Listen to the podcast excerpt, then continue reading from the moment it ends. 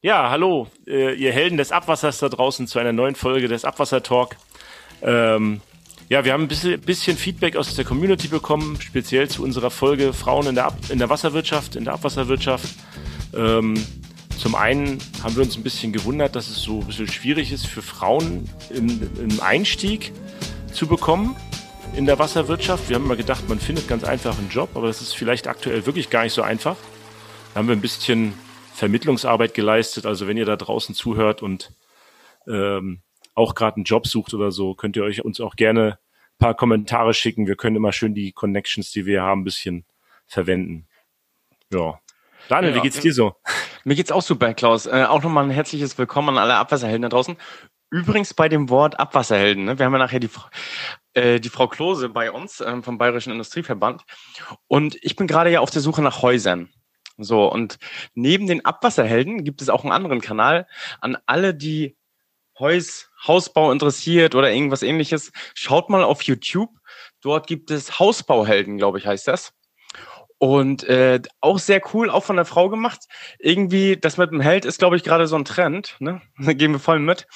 Und wir haben ja schon bei unserer letzten Folge die Frage gestellt. Ne? Wir haben ja gehört, äh, Emscher Kanal ne, ist jetzt zu Ende 2022, der Bau, ob die Baupreise sinken. Die Frage würde ich heute einfach nochmal mitnehmen, äh, weil sie mich privat einfach total interessiert. Und wir haben nicht nur neben der Frau Klose äh, eine vom Bayerischen Industrieverband, die mit den Baustoffen umgeht, sondern auch Professor Günther, der mit seinen Jahren, die er bisher, bisher auf Erden ist, enorme Erfahrung bringt und dann vielleicht auch mal einen Trend abschätzen kann.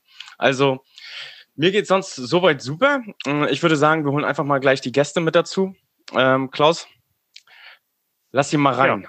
ja, machen wir Ladies First auf jeden Fall.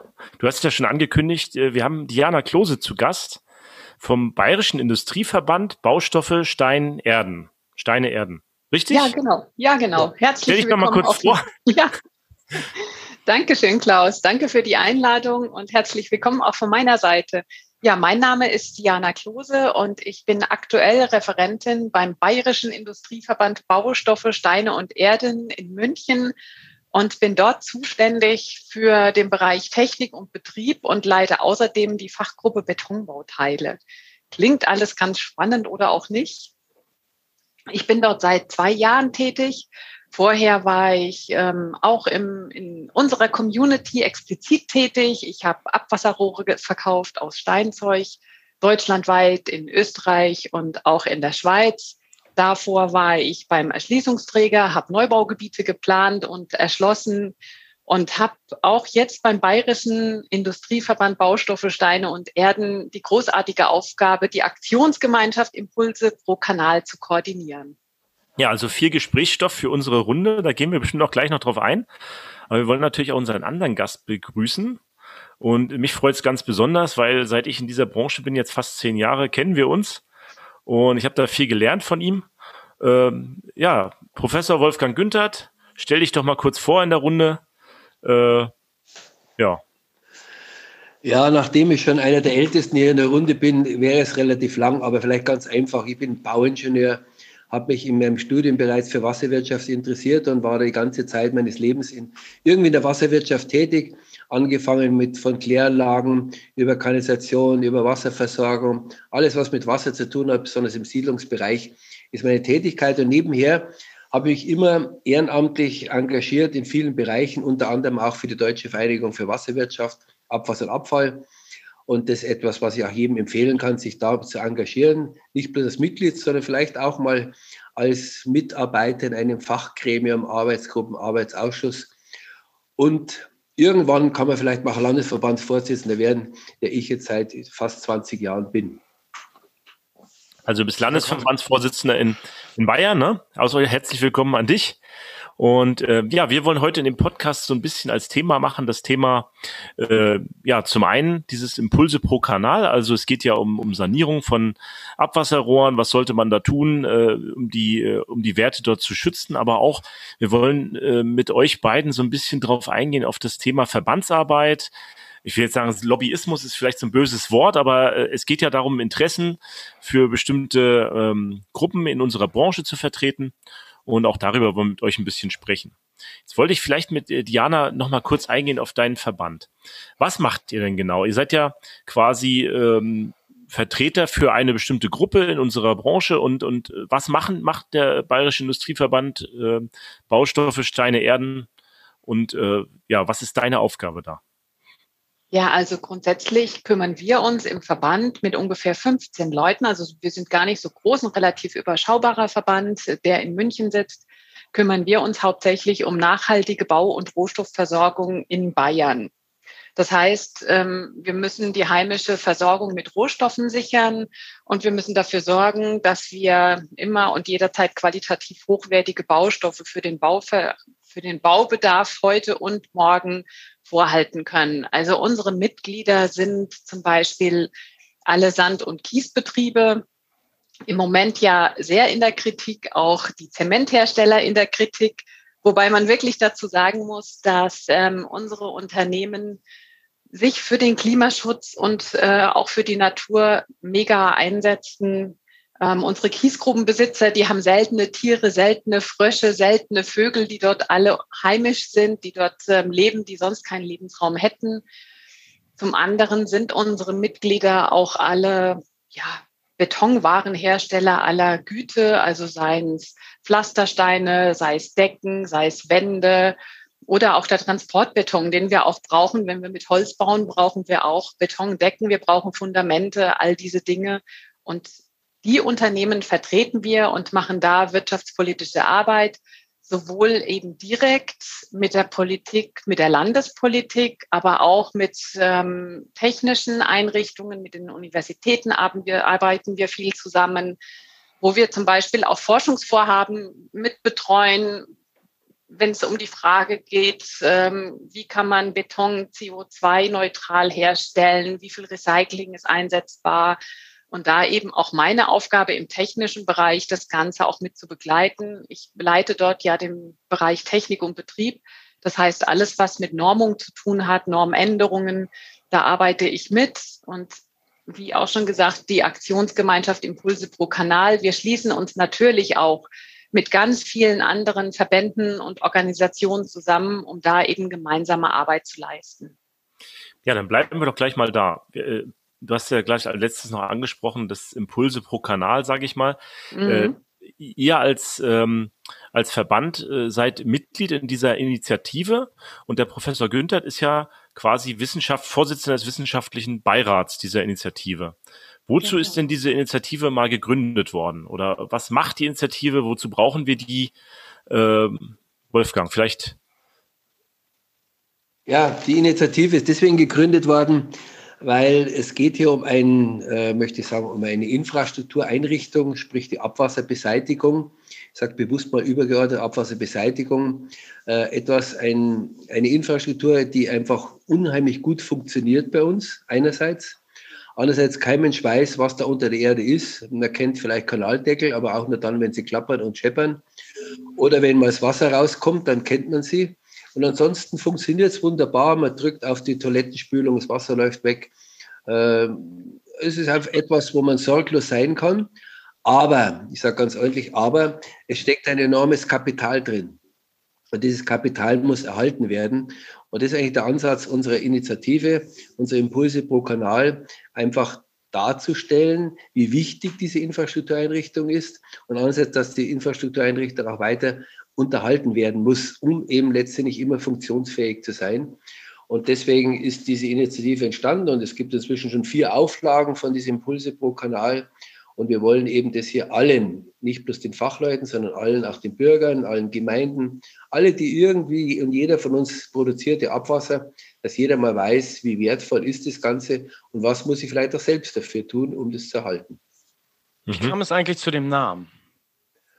Also, als ich den Namen das erste Mal gehört habe, habe ich mir eigentlich was anderes vorgestellt. Ja, da wäre mal interessant, was. Also ich habe mir vorgestellt, dass es irgendwie darum geht, ähm, Kanalbauten, die normalerweise, weiß ich nicht, kostenoptimiert sind, mit der DWA in Verbindung zu bringen, die nachhaltig denkt. Das habe ich gedacht. Ja, soweit ist es gar nicht weg von der Sache. Okay. Äh, ursprünglich war, ist ja das Ganze mal gegründet worden, also gerade von dem Verband von der Diana äh, und hieß Impulse pro Kanalbau, sage ich mal ganz deutlich, hieß so pro Kanalbau. Und natürlich war zunächst mal natürlich auch von den Hauptinitiatoren äh, der Hintergrund auch wirklich ähm, auch etwas für die Bautätigkeit in der Kanalisation zu tun. Ähm, das hat aber relativ schnell dazu geführt, dass eigentlich das genau kontraproduktiv war, weil jeder sagte, die wollen ja nur bauen. Und wir wollen eigentlich viel mehr. Wir wollen eigentlich nicht bauen, sondern wir wollen aufklären, wir wollen informieren und wollen auch die ganze Infrastruktur äh, erhalten. Und das ist, glaube ich, wichtig und deswegen ist das Bau eigentlich weggefallen. Und wenn man jetzt mal anschaut, was da alles für äh, Impulse drin sind, dann wird man sehen, angefangen davon von Inspektion, Sanierung, Erneuerung, äh, wird man hinsehen, dass es um viel mehr geht wie um Bau. Und es geht auch um viel mehr als wie um die Kanalisation, sondern ich sage mal, eigentlich geht es um die ganze Abwasserbeseitigung die ja noch viel mehr beinhaltet. Äh, Gerade wenn es darum geht, äh, Abwasser zu beseitigen, auch das ist vielen nicht bewusst. Abwasser ist ja nicht nur das Fäkalabwasser, was wir so in Toilette runterspülen, was wir aus den Waschmaschinen abgeben, äh, das häusliche Wasser, sondern ist genauso auch Niederschlagswasser. Auch das ist Abwasser, wenn es gesammelt wird. Und das ist etwas, diese beiden Aspekte sind enorm wichtig, dahingehend, dass beides eigentlich für die Gesundheit der Menschen dient. Sowohl das Niederschlagswasser dient dazu, die Gesundheit, wenn man es gesammelt ordnungsgemäß ableitet, das nicht zu Überflutungen führt. Und genauso ist natürlich das Schmutzwasser ordnungsgemäß zu erfassen, einer Behandlung zuzuführen, ganz wichtig für unsere Hygiene, Gesundheit. Gerade jetzt in den Corona-Zeiten ist besonders wichtig die Hygiene. Ähm, inzwischen haben es viele zwar schon vergessen, die AHA-Regeln. Ähm, ist, das Haar ist für Hygiene, heißt Hände waschen, Abstand halten etc., alles sauber halten. Und dazu braucht man Wasser. Hm. Und zwar also, sauberes Wasser, genau. Vor also wir haben ja gerade erst, wir haben ja gerade erst eine Folge zu Corona am Abwasser aufgenommen äh, mit der DWA zusammen, äh, wie man dort vielleicht Nachweise führen kann. Ich sag mal, inwiefern äh, diese, diese Impulse pro Kanal. Ich habe mir mal euren Forderungskatalog runtergeladen. Er hat ja, ihr stellt ja neun Forderungen auf oder, oder äh, die ihr an die, äh, an die Abwasserbeseitigung oder an, an, äh, an die Politik. Wer ist das Ziel von dieser, dieser, weil es gibt ja hier neun Forderungen, habe ich nur gelesen, die ihr aufstellt, ne? Mhm. Könnt genau. ihr die genau. so runterrattern oder soll ich Klar können wir die runterrattern. Ja, es ist alles, was zu einer, was zu einer ordnungsgemäßen ähm, Kanalisation eben gehört. Angefangen, ähm, dass man das Ganze eben untersucht. Das ist mal der Startschuss, dass alle wissen, was haben sie denn da unter der Erde? Was haben sie da für einen Wert unter der Erde und welchen Zustand haben sie unter der Erde? Dann die Frage eben einer ordentlichen Planung, auch einer Generalentwässerungsplanung, die dann natürlich ansteht und auch zu machen ist es sind die Nachhaltigkeitsaspekte einzubinden, wie Ökologie, Ökonomie, Soziales. Das Grundwasser muss gesichert werden. Vor allen voran auch die Bürgerinformation und Beratung. Und das ist das, was wir maßgeblich möchten. Denn was wir festgestellt haben, ist, dass große Städte alle ihre Einrichtungen haben, ihre Fachleute haben, ihre Zweckverbände haben. Die wissen in der Regel, was sie tun und wie sie es zu tun haben und machen es auch gut. Wir sind der Meinung, dass es häufig fehlt, vielleicht ein wenig ist an der öffentlichen Wahrnehmung, an dem Zuspruch von den Bürgern, die sagen, ja super, dass hier ein Auto steht und unseren Kanal anguckt, den Kanaldeckel hoch hat eben und uns im Straßenverkehr etwas behindert. Das ist nicht so tragisch, aber wir sind froh, wenn da jemand danach guckt, nach dem Abwasserkanal. Das heißt, wir wollen dieses Thema positiv in die Öffentlichkeit tragen. Das heißt, Bürgerinformation, Beratung ist eben auch ganz, ganz wichtig. Wir sagen Erhöhung der Inspektionsraten, Qualitätssicherung beim Bau, denn nur wenn die Qualität gesichert wird, wenn eine ordentliche Bauleitung gemacht wird, eine ordentliche Planung gemacht wird, kriegen wir eine ordentliche Abwasserentsorgung auf die Beine gestellt. Und das sind so die wesentlichen Punkte. Vielleicht mal die Frage, ich hatte jetzt selber privat oder was ist mit unserer Firma das Thema in einer bayerischen Kommune, die sagen, ähm, alle 20 Jahre fordern die jetzt von ihrem von ihren Einleitern, dass sie dort einen Dichtheitsnachweis bringen müssen für ihre mhm. privaten Hausanschlüsse, besonders dort, wo die Kommune selber, du hast ja gerade gesagt, äh, die kennen sich aus, also die Kommune selber saniert und will jetzt dort, wo sie selber äh, saniert hat, dort einen Dichtheitsnachweis von den Einleitern an der Stelle. So, wie ist denn das? Wie, wie nimmt man denn jetzt dann Bürger mit? Weil äh, ich sag mal, ich als Bürger, ich habe einen eigenen Revisionsschacht zu Hause und da habe ich immer Angst, wenn ich da reingucke und wenn da irgendwas kaputt ist, dann muss ich ja teuer sanieren. Also guck, gucken da viele vielleicht gar nicht so rein. Wie motiviert man denn jetzt Bürger mitzumachen? Oder. Wolfgang, Wolfgang magst du da zum Beispiel Wolfgang. nennen? Weil ich glaube, du hast es gerade in Starnberg auch ganz erfolgreich also mit Da gibt es natürlich viele Elemente. Ich habe gesagt, einerseits mal äh, ist es deswegen empfehlenswert, ich sage mal, wir bei dem Auto, äh, wo ich üblicherweise in regelmäßigen Abständen eine Inspektion mache, eine große Inspektion, eine kleine Inspektion. Und so geht es auch bei den Kanälen. Ähm, alle 20 Jahre Dichtheitsprüfung ist sogar zu wenig. Eigentlich müsste man häufiger, regelmäßig, alle paar Jahre eine Sichtprüfung machen, um zu schauen, wie der Zustand ist. Und zwar aus einem ganz einfachen Grund. Ähm, dann kann ich unter Umständen kleine Schäden relativ einfach reparieren. Wenn ich so lange warte, bis es äh, sehr große Schäden sind, dann komme ich eben sehr schnell in große Summen hinein. Und warum ist es so wichtig, das zu machen? Ist ganz einfach das, weil wenn die Kanalisation nämlich nicht funktionsfähig ist, dann haben wir einerseits kann dann Abwasser in Untergrund unbehandelt äh, versickern. Das kann vielleicht der eine oder andere sagen, das ist mir wurscht, das ist irgendwo im Grundwasser, das fließt woanders hin. Äh, sollte ihm aber nicht wurscht sein, weil letztendlich wird irgendwo aus dem Abwasser auch wieder mal Trinkwasser gewonnen und dann kann er seine eigene, auf Bayerisch gesagt, seine eigene Scheiße wieder trinken. Ich sage jetzt mal so auf Bayerisch gesagt, also deswegen sollte es ihm nicht wurscht sein. Äh, das andere, was aber vielleicht ihm viel unangenehmer ist, wenn nämlich die Kanalisation verstopft ist und das Abwasser wegläuft, dann ist plötzlich der Keller voll mit seinem eigenen Abwasser oder vielleicht mit dem Abwasser vom Nachbarn, wenn die Rückstausicherung nicht funktioniert. Und das ist ganz unangenehm, wenn ich von meinem Nachbarn wäre, vielleicht ist eine Metzgerei und habe dann die Metzgereiabwässer bei mir im Keller, dann muss ich sagen, wäre das nicht unbedingt mein Traum.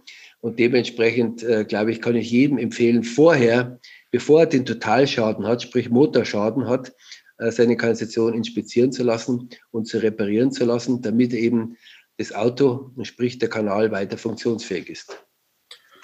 Jetzt gibt es ja in Bayern noch, äh, da weiß ich auch noch, ich kenne ich noch Schauen die Rohre. Ja. Kenne ich auch noch bei vielen Verbänden. Da habe ich letztens so einen, am Ammersee so einen schönen Aufsteller stehen sehen. Und ähm, die DWA hat ja auch äh, einen Kanalzustandsbericht rausgebracht für, für ich glaube, da gibt es sogar ein Sonderheft in der KA dieses Jahr.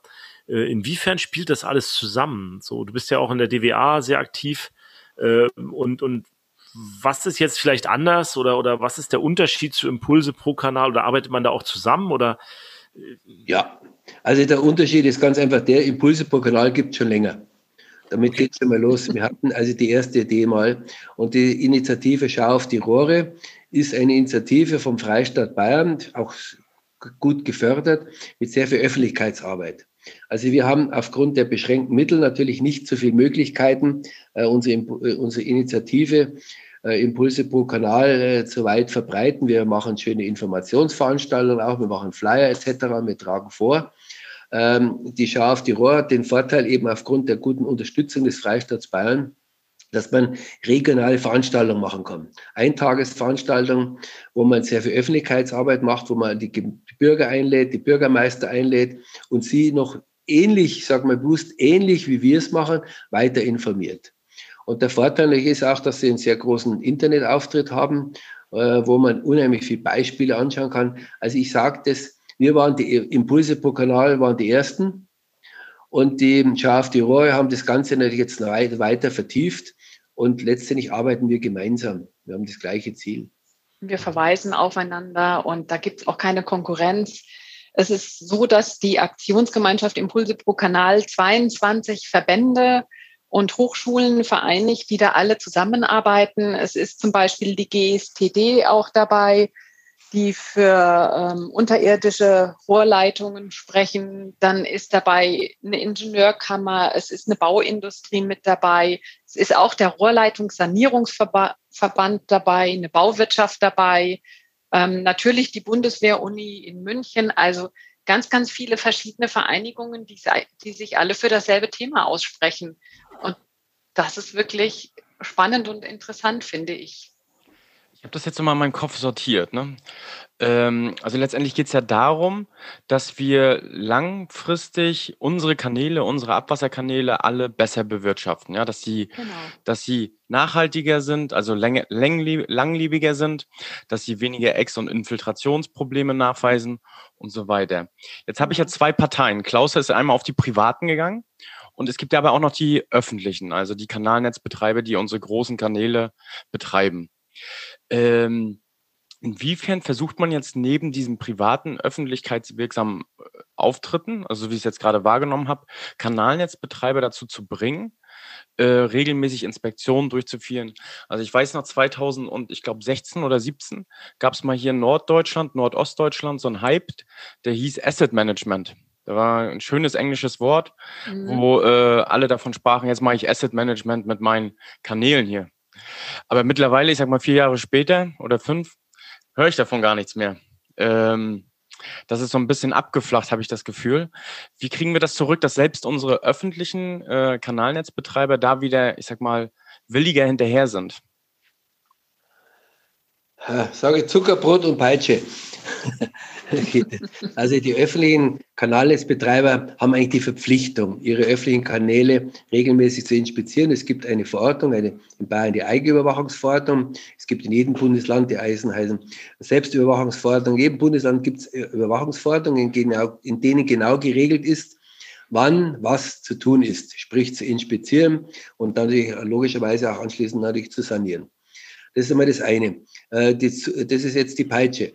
Ähm, die Zuckerbrot ist das, dass man in Bayern jetzt hier auch, weil eben viele kleinere Gemeinden ähm, natürlich äh, durch ein entsprechendes weit verzweigtes Kanalnetz relativ wenig Einwohner, gerade sagen wir in, in den sogenannten früheren Zonenrandgebieten, die es ja nicht mehr gibt, Gott sei Dank. Gott sei Dank haben wir eine Einheit.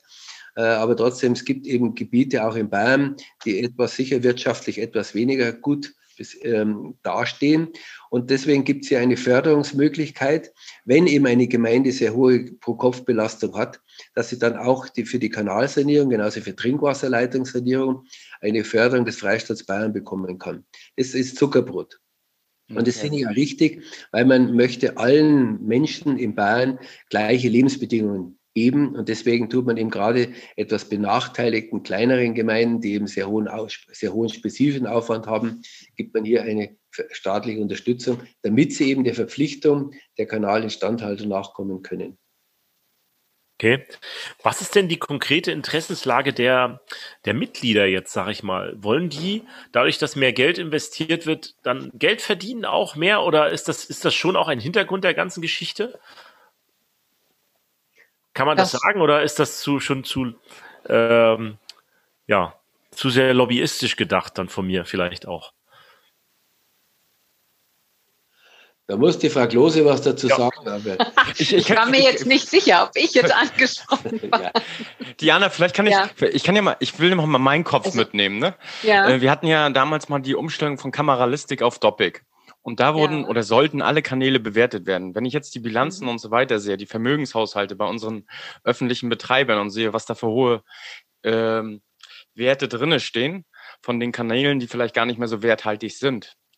So mhm. denke ich jetzt. Ne? Und jetzt gibt es einen Interessensverband, der sagt, wir müssen das mehr inspizieren, vielleicht auch mehr Schäden entdecken, das reparieren und so weiter. Ne? Das würde ich jetzt denken im Kopf. Mhm. Ja, das müssen wir natürlich. Und ursprünglich ähm, kam dieses, ähm, diese Initiative auch von einem unserer Mitglieder, die gesagt haben, ach man, Leute, das kann doch nicht sein, dass jetzt hier nicht investiert wird. Überall wird investiert, für alles Mögliche ist Geld da, aber den Kanal vergessen wir einfach. Und auch die zukünftige Generation, also das ist eine ältere Dame, die das initiiert hat und die sich wirklich, also mit der habe ich ganz, ganz wahnsinnig viele Gespräche, die sich auch viel interessiert, auch für Schule, für Kindergärten, für, für ihre Enkel, für die Zukunft, die einfach gesagt hat, wir können das, wenn das Kanalsystem irgendwann zusammenbricht, weil keiner danach guckt oder weil der Überflutungsschutz nicht mehr gesichert ist. Das lässt sich alles auf einmal am Ende gar nicht reparieren. Und lasst uns doch eine Initiative gründen, wo wir uns eben genau für diese Ansatzpunkte aussprechen. Hygiene, Grundwasserschutz, Umweltschutz und Überflutungsschutz das war so tatsächlich ihr Ansinnen und das ist es auch nach wie vor. Ähm, Werbung für das eigene Produkt zu machen, das muss sie selber tun. Da können wir ihr nicht helfen. Sicherlich ist es so, wenn mehr investiert wird, ähm, dass natürlich auch auf einer anderen Stelle, auf einer anderen Seite Geld verdient wird. Aber ich glaube, ohne das können wir als Gesellschaft ohnehin nicht ähm, bestehen. Und wenn man überlegt, dass 300.000 Menschen täglich im Moment in der Wasserwirtschaft ähm, arbeiten mit ihrem Fachwissen und dazu beitragen, dass genau unsere Abwasserentsorgung und Wasserversorgung funktioniert, finde ich, ist das auch Grund genug, dass wir darüber sprechen und ähm, das weiter wirklich in den Fokus der Öffentlichkeit rücken. Ich meine, das ist ja vielleicht auch der Inhalt des, der Verbandsarbeit allgemein, dass man sagt, wir als, als ja, Experten in der, in der Branche wissen, wie wichtig diese Arbeit ist und wissen auch, was da geleistet wird. Aber die Öffentlichkeit, die es nachher bezahlt, muss ja natürlich auch wissen, wo das ganze Geld dann hinfließt. Ne? Weil ich ja. sag mal, wenn, wenn man weiß, da werden sinnvolle Dinge mitgetan, dann äh, wird vielleicht auch dann äh, gesagt, ja, guck mal, da wird sinnvolle Arbeit geleistet, da müssen wir auch noch mehr investieren in diese Richtung. Ne? Weil mhm. vielleicht ist das auch ein, ein Ansatz mit. Wolfgang, wie ja. ist denn das? Oder, oder, vielleicht noch. Ein ganz ja. wichtiger Ansatz ist, dass wir Fachleute äh, wissen, worum es geht. Wir wissen genau, wo die Defizite sind. Wir wissen Lösungsansätze. Und äh, gerade ich aus der Wissenschaft, wir wissen natürlich noch besser, äh, wo die echten Probleme sitzen und können es auch gut analysieren. Und die Aufgabe auch der Wissenschaftler, deswegen mache ich ja auch mit als wissenschaftlicher Beirat, wir können auch Wissen in dem Sinn verkaufen, sage ich jetzt mal so deutlich. Das heißt, verkaufen, verbal verkaufen. Aber um das Wissen verbal zu verkaufen, brauchen wir doch jemanden, der uns unterstützt. Und gerade deswegen ist eine gute Kooperation mit jemandem, der sagt, okay, ich möchte das gerne machen aus ideellen Gründen, kann dafür von meinen Einnahmen ein gewisses Geld zur Verfügung stellen. Und äh, ich kann die dabei unterstützen, indem ich mein Wissen zur Verfügung stelle. Und aus diesem Wissen und dem Geld für so Broschüren gemeinsam kommt eben so eine Initiative zusammen. Und deswegen sehe ich das durchaus auch sehr gute eine sehr gute Symbiose zwischen Wissenschaft und in dem Sinn Fachverbänden, die eben äh, Mittel haben, um sowas äh, zu vertreiben, dass wir hier gemeinsam im Interesse der Allgemeinheit, im Interesse der Allgemeinheit heißt im Interesse der einzelnen Bürger, die ja oft gar nicht wissen, weil es ihnen keiner sagt, dass sie vielleicht eine Rückstandssicherung bräuchten in ihrem Haus, dass sie vielleicht auch regelmäßig warten müsste. Wenn sie keiner sagt, dann sie ja, warum, wenn mir das mal einer gesagt hätte, dann hätte ich vielleicht äh, auch was gemacht. Genauso wie beim, von einem Autowerkstatt kriegst du alle zwei Jahre so einen Schreib, so ein Kundendienst wäre erforderlich. Vielleicht müsste die Stadt auch mal so eine Art Kundendienstaufforderung an die Bürger schicken und sagen, guter Mann, gute Frau, haben Sie vielleicht schon mal Ihren Kanal reingeschaut? Haben Sie Rückstandssicherung gemacht? Also so eine Aufforderung wäre sicher ganz hilfreich mal, die beizulegen. Manche Gemeinden machen das auch. Haben wir eine, nicht bloß eine Gebührenrechnung zu schicken, sondern auch zu sagen, okay, Infoblatt zum Beispiel über Rückstandssicherung. Wäre ganz guter Hinweis. Also sowas sollte eigentlich jede Gemeinde machen und das regelmäßig machen. Dann glaube ich, äh, wird der eine oder andere zumindest nicht sagen können, wenn was passiert. Es hat mir keiner was gesagt. Dazu habe ich eine kurze Anekdote. Ne? Und zwar ist es im privaten Umfeld gewesen. Ich so als äh, junger Wasserwirtschaftler ging dann zu meinem Vater, ne, als ich das erste Mal dann von Rückstausicherung gehört habe. Vater, Ne, du hast jetzt hier einen Hausanschlussschacht, ne, davor ist noch die äh, Rückstausicherung. Lass uns doch da mal reingucken. Dann sagte er zu mir, da wird nichts reingeguckt. Das funktioniert seit Jahren, da wird nichts mehr gemacht. Da guckst du nicht rein. Ja, ja. Und da besteht eher mehr die Angst, dass man was kaputt macht. Ne? Äh, wie heißt das so schön? Äh, auch im Fußball never change a running system. Ne?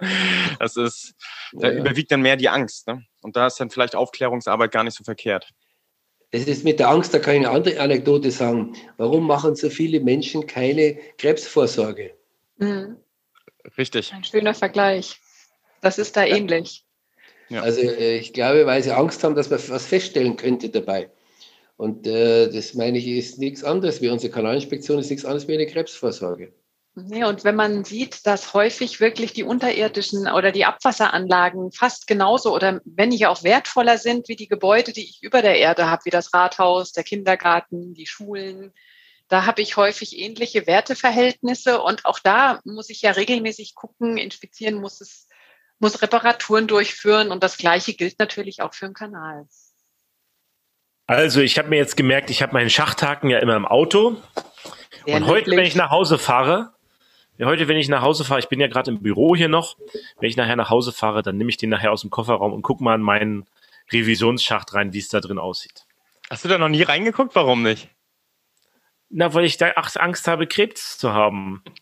Ich finde auch den Vergleich sehr treffend, aber äh, ja. Da muss ich gleich richtig stellen. Revisionsschacht ist ganz schön, aber da wirst du die Rückstandssicherung nicht sehen.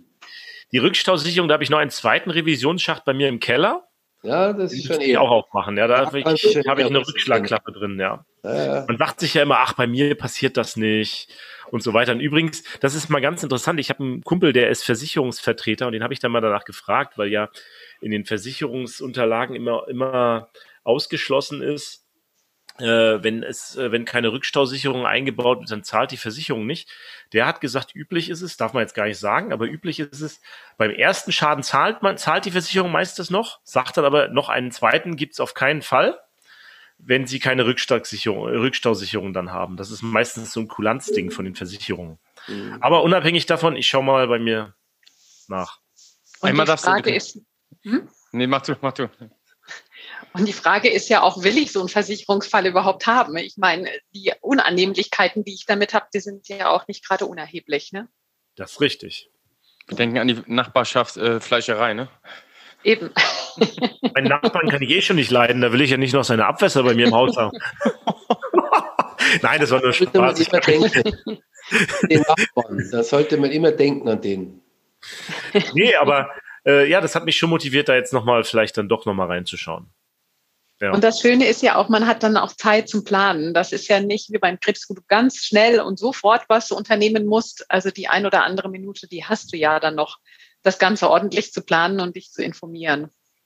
Okay, also schaut auch in eure Rohre. Äh, ihr könnt ja mal googeln. Wir, wir werden auch die, die Impulse pro Kanal verlinken. Da gibt's äh, schöne, schöne Broschüren dazu, wo das schöne alles erklärt ist, auch äh, vielleicht für euch, wenn ihr wenn ihr selbst ein Haus kaufen wollt, wo ihr drauf achten müsst. Daniel, da kannst du mal reinschauen, dann, dann, wie du den Kanal dann untersuchst vorher.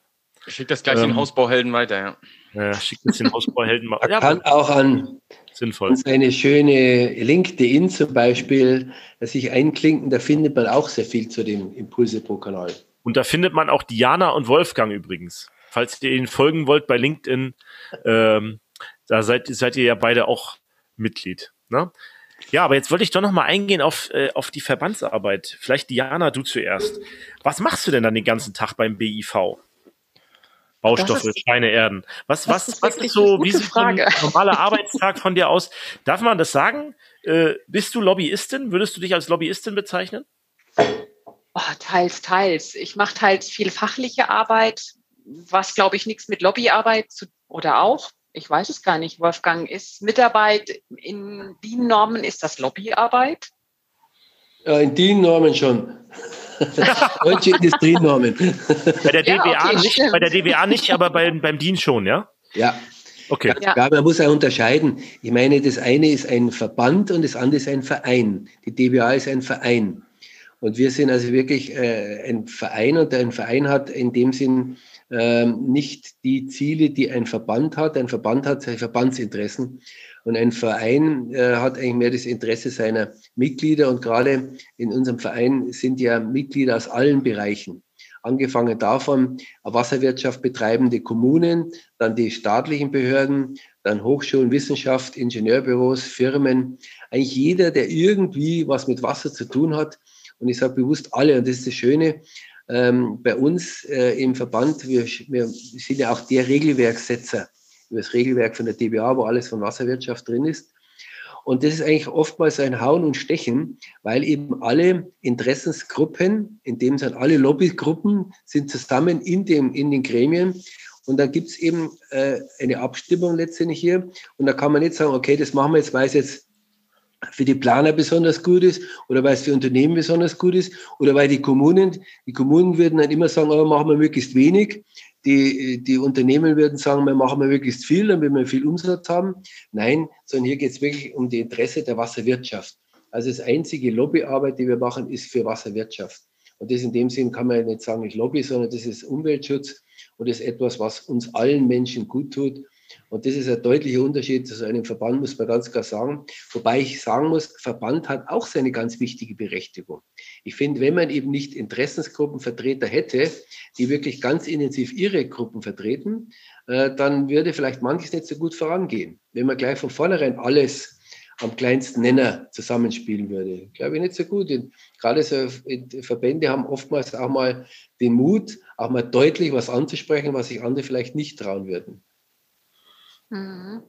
Okay, aber Diana, dann, dann vielleicht wirklich äh, mal, äh, danke Wolfgang, äh, danke äh, Diana, was machst du dann? Wie sieht zum Beispiel so eine typische Arbeitswoche oder Arbeitstag, kann man das überhaupt sagen, von dir aus? Was, äh, jetzt zum Beispiel, wenn jemand zuhört und sagt, ach ja, jetzt war ich bei einer Kommune, Ingenieurbüro, haben wir schon mal drüber geredet beim Abwassertalk.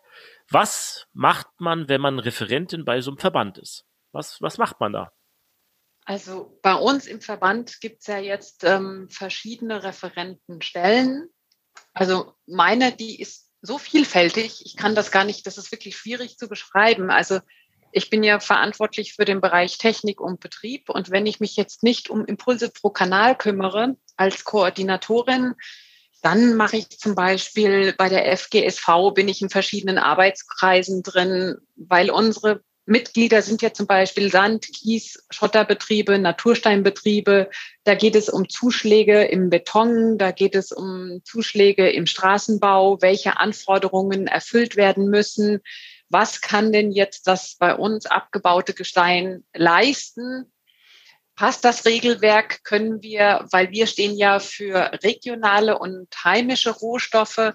Das heißt nichts ähm, was dann eben von weit her gefahren oder gekarrt werden muss, sondern wirklich regional und untersuchen auch gemeinsam mit, ähm, mit Universitäten, gerade mit der TU München auch, die Gesteine und gucken, können die das leisten, was gefordert wird für den Straßenbau? Dass zum Beispiel aus dem Steinbruch nebenan dann direkt für die Autobahn die Zuschläge geliefert werden können und nicht irgendwie aus Norddeutschland in den Süden geliefert werden müssen, weil irgendwo eine kleine, ja, ein Wert nicht ganz eingehalten wird. Also da ja auch viel mit Umweltschutz zu tun. Ne? Richtig, ne? genau, in erster Du hast mir letztens so ein Beispiel gesagt, äh, vor unserem Gespräch, da hattest du gesagt, ja, es gibt eine Norm, da ist eine bestimmte Körngröße oder Körnigkeit vorgeschrieben und äh, die äh, Beton, äh, die, die Grube, Sandgrube um die Ecke hat eine Körnigkeit, die ganz leicht außerhalb dieser Norm ist und deswegen kann man nicht diese Grube vielleicht nehmen, sondern muss den Sand aus China importieren. Ich übertreibe jetzt mal, ne?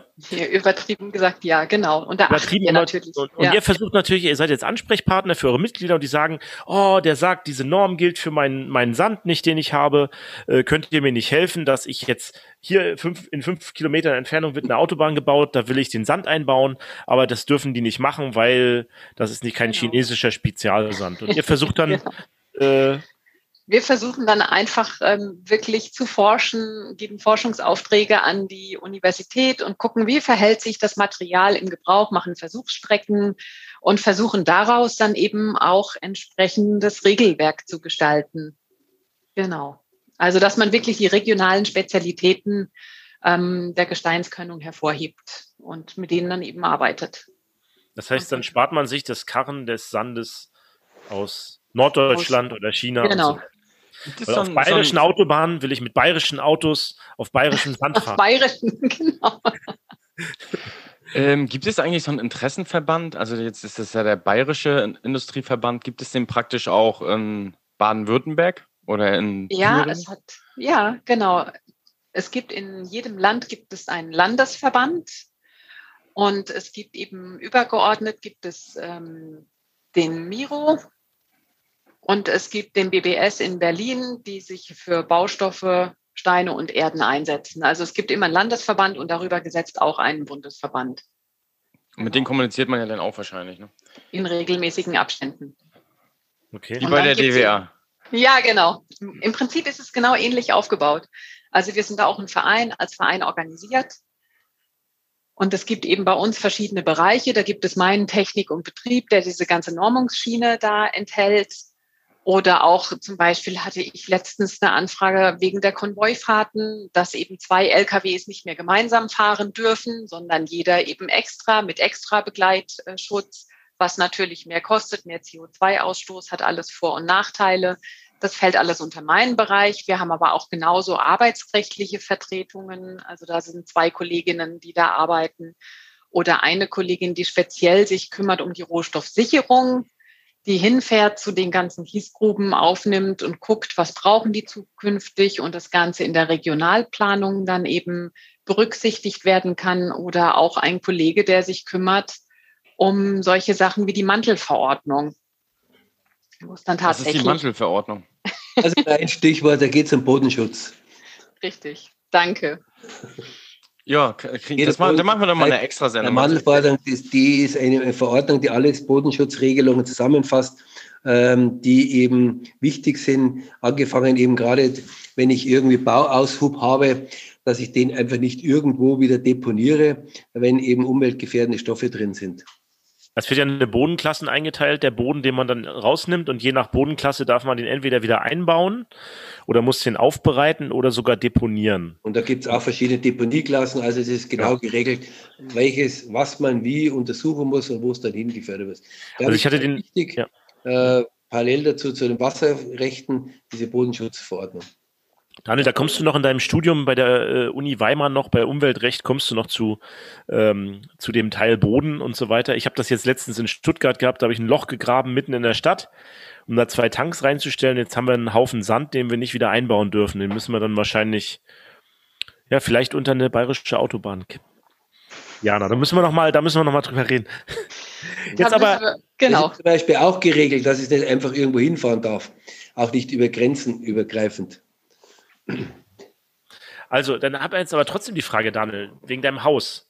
Wird es denn jetzt teurer oder nicht? Wie ist denn eure, äh, eure Meinung äh, dazu? Oder Diana, wie sieht es mit, mit Baustoffen aus? Ich höre, Kunststoff wird, wird knapp.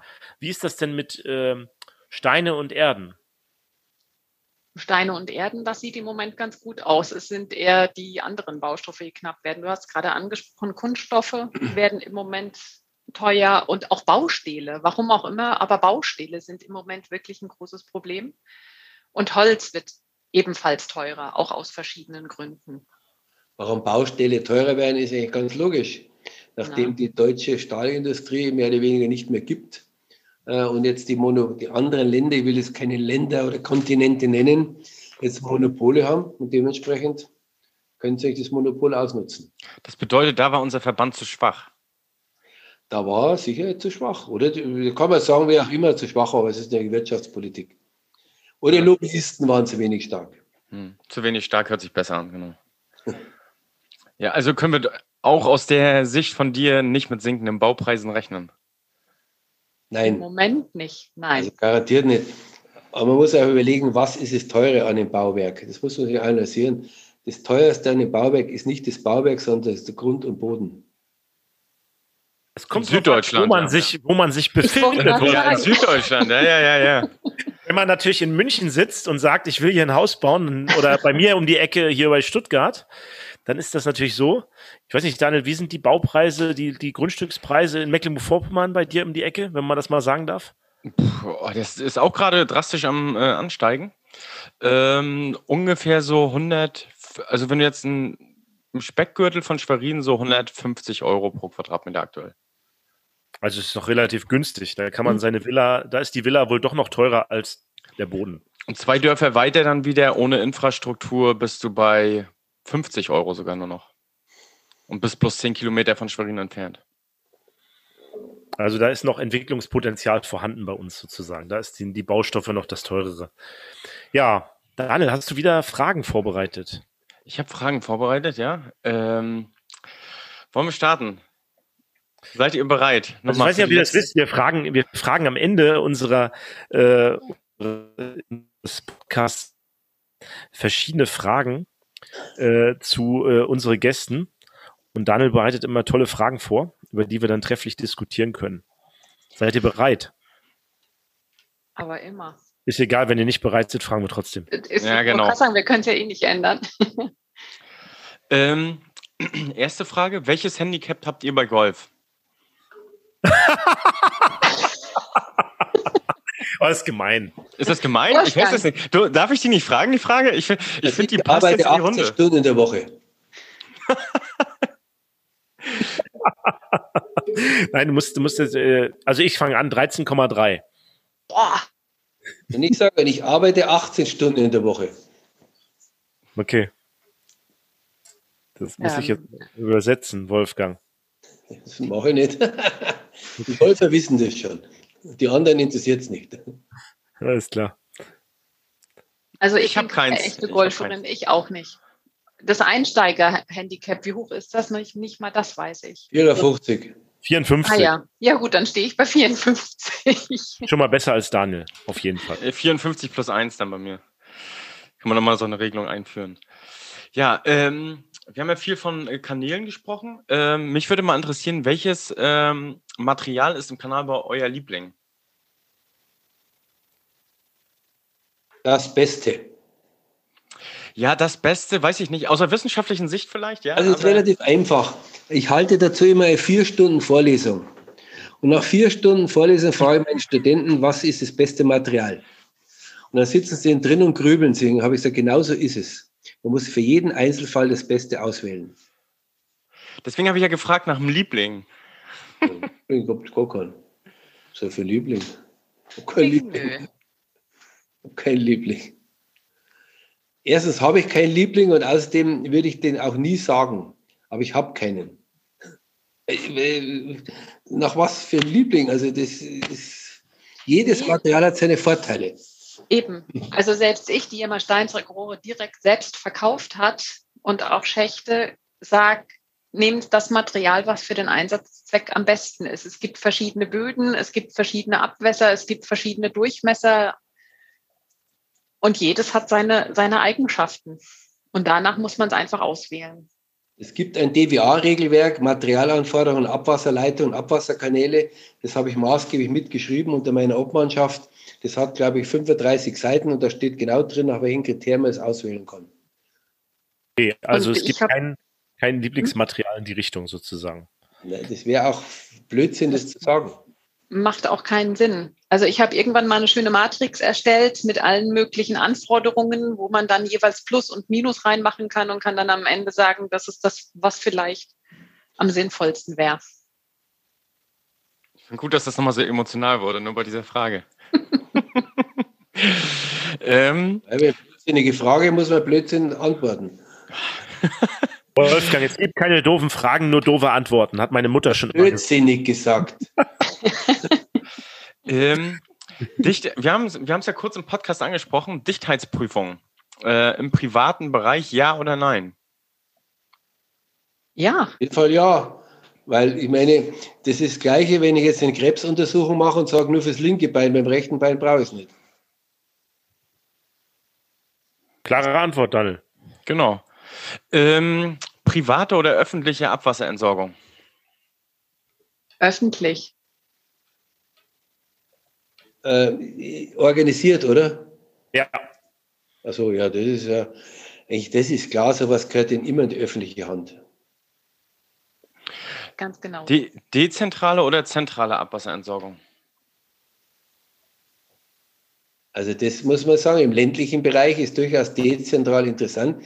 Im städtischen Bereich brauchen wir nicht drüber reden, über dezentral, das wäre Nonsens. Wie würde ein Anwalt so schön sagen, es kommt drauf an. Auch dezentral kann durchaus im, im städtischen Bereich auch sein, da muss man sagen, geht es um Schmutzwasser oder geht es um Niederschlagswasser? Niederschlagswasser mhm. durchaus dezentral. Genau, ja. Das ist ja ein großer, großer äh, Schritt Trend. da langsam der Trend hin, rückhalten äh, und äh, örtlich versickern. Ne? Ja, genau. Ja. Möglichst Aus vor Ort das Niederschlagswasser wieder in den Untergrund bringen. Mhm. Haben wir auch gerade in der letzten Folge nochmal besprochen, eine der nächsten großen Herausforderungen. Ähm, und dann, äh, wie schaffen wir es, dass unsere Kanalnetzbetreiber ein noch besseres, ich habe es vorhin gesagt, Asset Management betreiben? Weiterhin. Die Frage? Wie schaffen es unsere Kanalnetzbetreiber, ihre Wie Kanäle so. noch besser zu betreiben, als sie es jetzt schon machen? Das ist relativ einfach, indem alle Kanalnetzbetreiber sich regelmäßig fortbilden würden und entsprechend mehr das Fachwissen haben und dann entsprechend natürlich den Aufgaben auch das Personal dafür haben, weil manche die haben einfach das Personal nicht dafür, weder qualifiziert noch entsprechend ausreichend. Und dazu finde ich noch ganz, ganz wichtig die Bürgerinformation und die Transparenz. Also wenn die Bürger informiert sind, dass sie hinter den Maßnahmen stehen. Das ist für mich auch ein ganz, ganz wichtiger Punkt. Inwiefern wird denn äh, die Digitalisierung für die Bürgerinformation genutzt, äh, schon in diesem Zusammenhang? Das ist vielleicht nochmal eine coole Frage in die Runde, weil ich meine, äh, wir haben ja, wir haben ja viele, wir haben ja ein Massenpublikum, sage ich mal, mhm. und das, äh, das wird ja heute im Zeiten der Digitalisierung mit Netflix und was weiß ich erreicht äh, im, im Unterhaltungsbereich. Wie, wie, wie nutzt ihr denn Digitalisierung beim, äh, um dieses Massenmedium Bürger zu erreichen im, in dem, im Wasserbereich? Ist das schon mal. Ey, das ist eine gute Idee, Klaus. Ja, ich meine, im Wasserbereich durchaus, gerade in der Wasserversorgung natürlich über die Möglichkeit, dass ich angefangen meine ganzen Gebühren, Abrechnungen, alles digital machen kann, dass ich Zählerstände digital übernehme. Das, äh, das gibt schon sehr viele Möglichkeiten. Also gerade im Mess- und, und, und Zählerwesen und im Abrechnungsbereich. Mhm. Und wir von Impulse pro Kanal, wir versuchen eben gerade die Inhalte aus dem Forderungskatalog über LinkedIn einzeln jeweils immer zu posten, um einfach da eine größere Wahrnehmung zu bekommen. Mhm. Ich bin mal gespannt, wann die DWA das erste Mal mit Netflix oder Amazon zusammenarbeitet. Das äh, werde ich in meiner aktiven Zeit nicht mehr erleben. Naja, wir sind ja schon hier dabei, digital unterwegs zu sein mit dem Podcast sozusagen. Von daher ist es schön, dass ihr da dabei seid. Äh, und äh, wir hoffen natürlich auf viele Zuhörer. ja. Ähm, aber wie könnte man, wie könnte man jetzt, ähm, wir haben ja von privaten und öffentlichen gesprochen und da ist ja gerade eine Grenze. Und ähm, Klaus hat jetzt auch angesprochen oder auch bei Impulse pro Kanal, ähm, dass wir unsere privaten Betreiber immer mehr dazu bringen wollen, den Kanal ordentlich zu bewirtschaften. Ähm, wie ist das zum Beispiel beim Trinkwasser? Also beim Trinkwasser relativ einfach. Ein Wasserversorger würde niemals sein Netz aus der Hand geben, weil er viel zu sehr Angst hat, dass irgendwie ein Privater an den Leitungen was manipuliert und damit die ganze, das ganze Trinkwassernetz äh, letztendlich verseucht. Bei Abwasser ist ganz anders. Abwasser gibt es ja unheimlich viel verschiedene, genauer gesagt fünf verschiedene Möglichkeiten der Zuständigkeit. Angefangen davon, ich sage es immer so schön, dass ein Privater zuständig ist bis zum öffentlichen Kanal, der unter mittleren Ring liegt, vielleicht irgendwo. Äh, bis dahin, dass auch ähm, die Übergangsgrenze die Grundstücksgrenze sein kann, die Übergabeschacht. Also es gibt fünf verschiedene Möglichkeiten. Aber es bleibt immer ein gewisser Anteil, einfach mehr oder weniger im privaten Eigentum und auch in der privaten Verpflichtung. Und das ist einfach die Fehlkonstruktion an dem ganzen Abwassersystem. Weil nämlich der Private A gar nicht weiß, wofür ist er zuständig, weil er meistens gar nicht weiß, ist es die Grundstücksgrenze, ist der Schacht, weiß auch gar nicht, ob er überhaupt, dass er überhaupt zuständig ist und bis, bis wohin. Und dementsprechend kümmert er sich auch nicht drum weil er auch gar nicht die Fachkompetenz hat. Und wenn jetzt die, die Kommune das gesamte Netz hätte, was durchaus möglich wäre und es auch instand halten würde, dann wäre es für alle eine Win-Win-Situation. Angefangen davon, das Hauptanteil von Fremdwasser kommt über die defekten Hausanschlüsse äh, und damit hat die Kommune weniger Fremdwasser bis dahin gehen, dass wenn Sie eine Kommune eine Straßenzugweise alle Hausanschlüsse äh, inspizieren und sanieren würde, es einen Bruchteil dessen kostet, wenn jeder Einzelne es macht. Weil jeder Einzelne, der findet überhaupt keine Firma, weil er sagt, wegen deinen fünf Metern komme ich doch gar nicht unbezahlt. Halleluja. Dankeschön. Also das ist wirklich, also das ist eine absolute Fehlkonstruktion, was wir hier haben. Äh, und da kämpfe ich seit Jahren schon dafür. Habe ich eine Doktorarbeit ist darüber geschrieben worden schon vor, vor zehn Jahren vom Darius Quatschi zu dem Thema, wo wir genau diese Fehlkonstruktion dargelegt haben und vorgeschlagen haben, wie es besser zu machen wäre. Ähm, ich rede auch den Mund fußlig, aber es ist wahnsinnig schwierig, weil man nämlich dann die, bei den Juristen kommt. Die Juristen haben sagen, ja, das können wir nicht machen, weil wer weiß, wie wir das dann finanzieren und pipapo. Also da gibt es sehr viele Vorbehalte und keiner denkt, dass es eigentlich am besten technisch wäre, wenn alles in einer Hand wäre. Das heißt, das Ganze ganzheitlich zu betrachten, wie es auch beim Trinkwasser der Fall ist. Genau. Nicht einfach getrennt voneinander. Hm. vor, allem, wenn man, wenn man die, vor allem, wenn man die Längen anguckt von den Grundstücksentwässerungsanlagen und der öffentlichen Entwässerung. Wolfgang, wie ist das Verhältnis? Okay, es kommt davon, das kann bis 5 zu 1 sein. Also fünf Teile privat, ein Teil öffentlich. Im innerstädtischen ganz ist dann vielleicht bloß 1 zu 1. Äh, das hängt ganz davon ab, wie es ist, aber trotzdem, es macht einfach keinen Sinn, das zu trennen. Mhm. Mhm. Es ist ja historisch so gewachsen und äh, ich habe das als Ingenieur übrigens auch nie verstanden. Auch ja, ich bin ja Einsteiger in dieser Branche und ich habe das noch nie verstanden, warum man. Das, das, das kann so ich macht. schon sagen. Historisch ist aus dem Gesichtspunkt gewachsen, weil damals, wie man Kanäle gebaut hat, vor 100 Jahren oder was, hat keiner dran gedacht, dass die Dinge vielleicht auch mal undicht werden könnten, dass man die Dinge mal was machen müsste an den Kanälen. An Dichtheitsprüfung, Inspektion hat doch kein Mensch damals gedacht. Da hat jeder gedacht, Rohr, weg damit.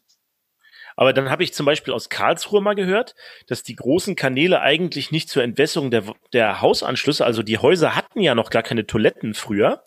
Ne, das heißt, diese ganzen großen Kanäle, die gebaut wurden, waren eigentlich, um das Wasser möglichst schnell aus der Stadt zu schaffen. Ja. Und von Mario, Genau, Straßenentwässerung. Und erst später hat man dann die ganzen Water Closets, wenn, als das quasi ja. dann äh, kam, dass die, dass jeder Private sich eine Toilette ins Haus reinbaut. Erst dann hat man diese ganzen privaten Anschlüsse auf diese bestehenden großen Sammler erst draufgeschlossen und dann erst das Abwasser dort reingeleitet. Also das war ja am Anfang noch gar nicht so historisch, ne?